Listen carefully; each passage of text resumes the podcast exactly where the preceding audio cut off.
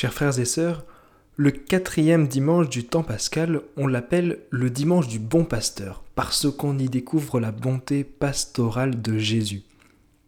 C'est donc traditionnellement l'occasion de prier pour les vocations dans l'Église.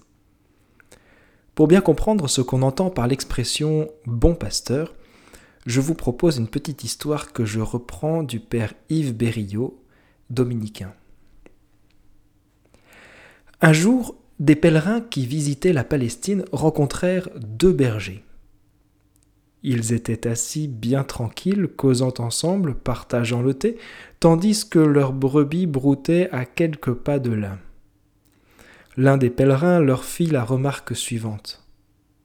Je vois que vos deux troupeaux n'en forment plus qu'un. Comment faites-vous pour distinguer les brebis les unes des autres? Les deux bergers se levèrent et se séparèrent d'une centaine de mètres et commencèrent à appeler leurs brebis. Les pèlerins restèrent bouche bée alors que tout naturellement, telle une chorégraphie préparée longtemps à l'avance, le troupeau se sépara en deux, chacun des bergers retrouvant ses brebis sans plus d'effort.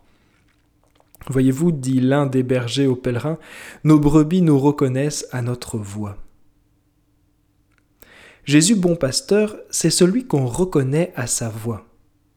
C'est Jésus qui montre combien il nous aime, combien il est attaché à chacun personnellement.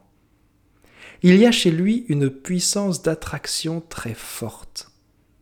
Cette attraction, c'est ce qui engendre les vocations.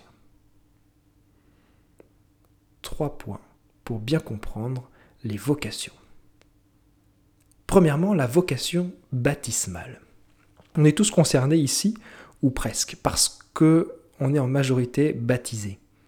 Si on avait conscience de la dignité que procure le baptême, si on avait conscience de ce que veut dire être prêtre, prophète et roi, quand on est baptisé, on a une vocation à la sainteté, en étant la lumière du monde et le sel de la terre. Mais le baptême n'est pas suffisant, il est normalement suivi du sacrement de confirmation. Et là, là, ça change toute la vie la confirmation apporte une effusion de l'Esprit Saint.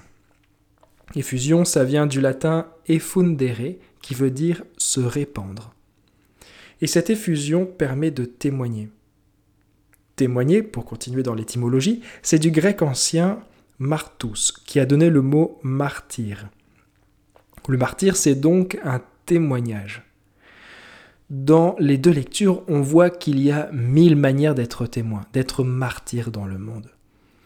Il y a ceux qui le sont par la parole qu'ils proclament, ceux qui le sont par l'attitude, ceux qui le sont par le sang qu'ils versent, etc. La vocation baptismale, complétée par l'effusion du Saint-Esprit, va jusqu'au martyr, jusqu'au témoignage. La vocation baptismale. Deuxièmement, les vocations surnaturel. Le mariage chrétien est une vocation commune dans le sens où c'est la vocation naturelle de l'homme et de la femme. C'est la plus ancienne et sans doute la plus belle parce qu'instituée par Dieu lui-même avant le péché originel. Le Christ est venu la restaurer, notamment avec les noces de Cana. Mais il en est qui choisissent de suivre étroitement et radicalement l'appel de l'Évangile dans le célibat. Ceux-là ont une vocation surnaturelle. C'est tellement mystérieux que c'est difficile d'en parler. Il y a souvent une volonté naturelle de vivre en couple, comme presque tout le monde, mais le désir de rejoindre exclusivement Jésus-Christ et de lui consacrer ce qu'on a de plus précieux, le célibat, est plus fort que tout. C'est la voix du bon berger qu'on entend d'une manière particulière, comme les brebis dans la petite histoire que j'ai racontée au début il se passe quelque chose de surnaturel dans le cœur. Mais c'est souvent très discret. C'est la délicatesse de Dieu qui veut laisser à la personne choisie toute la liberté pour lui répondre. Les signes qui valident cette vocation viennent pas à pas en s'engageant. La vocation baptismale, les vocations surnaturelles et troisièmement, la vocation pastorale. Pour le coup, c'est une vocation très spéciale, parce qu'elle elle se vit uniquement dans le sacerdoce. c'est le lot de ceux qui sentent l'appel à embrasser la charge de berger que Jésus exerce. C'est être apôtre pour être avec lui, et c'est partager la charge d'âme que le Christ a envers son Église. C'est être au milieu des brebis et partager l'attention qu'il a pour elles. Saint Augustin disait Avec vous, je suis chrétien, pour vous, je suis évêque. Ceux qui manifestent le mieux cette charge, ce sont les évêques, successeurs directs des apôtres. On peut dire qu'ils ont un lien sponsal envers l'Église, qu'ils sont comme mariés à l'Église. C'est ce que signifie leur anneau qui leur est remis pendant leur consécration. Les prêtres, eux, partagent la charge de leur évêque.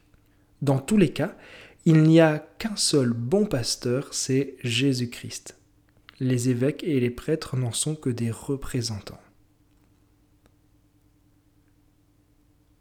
la vocation baptismale, les vocations surnaturelles, la vocation pastorale. Conclusion.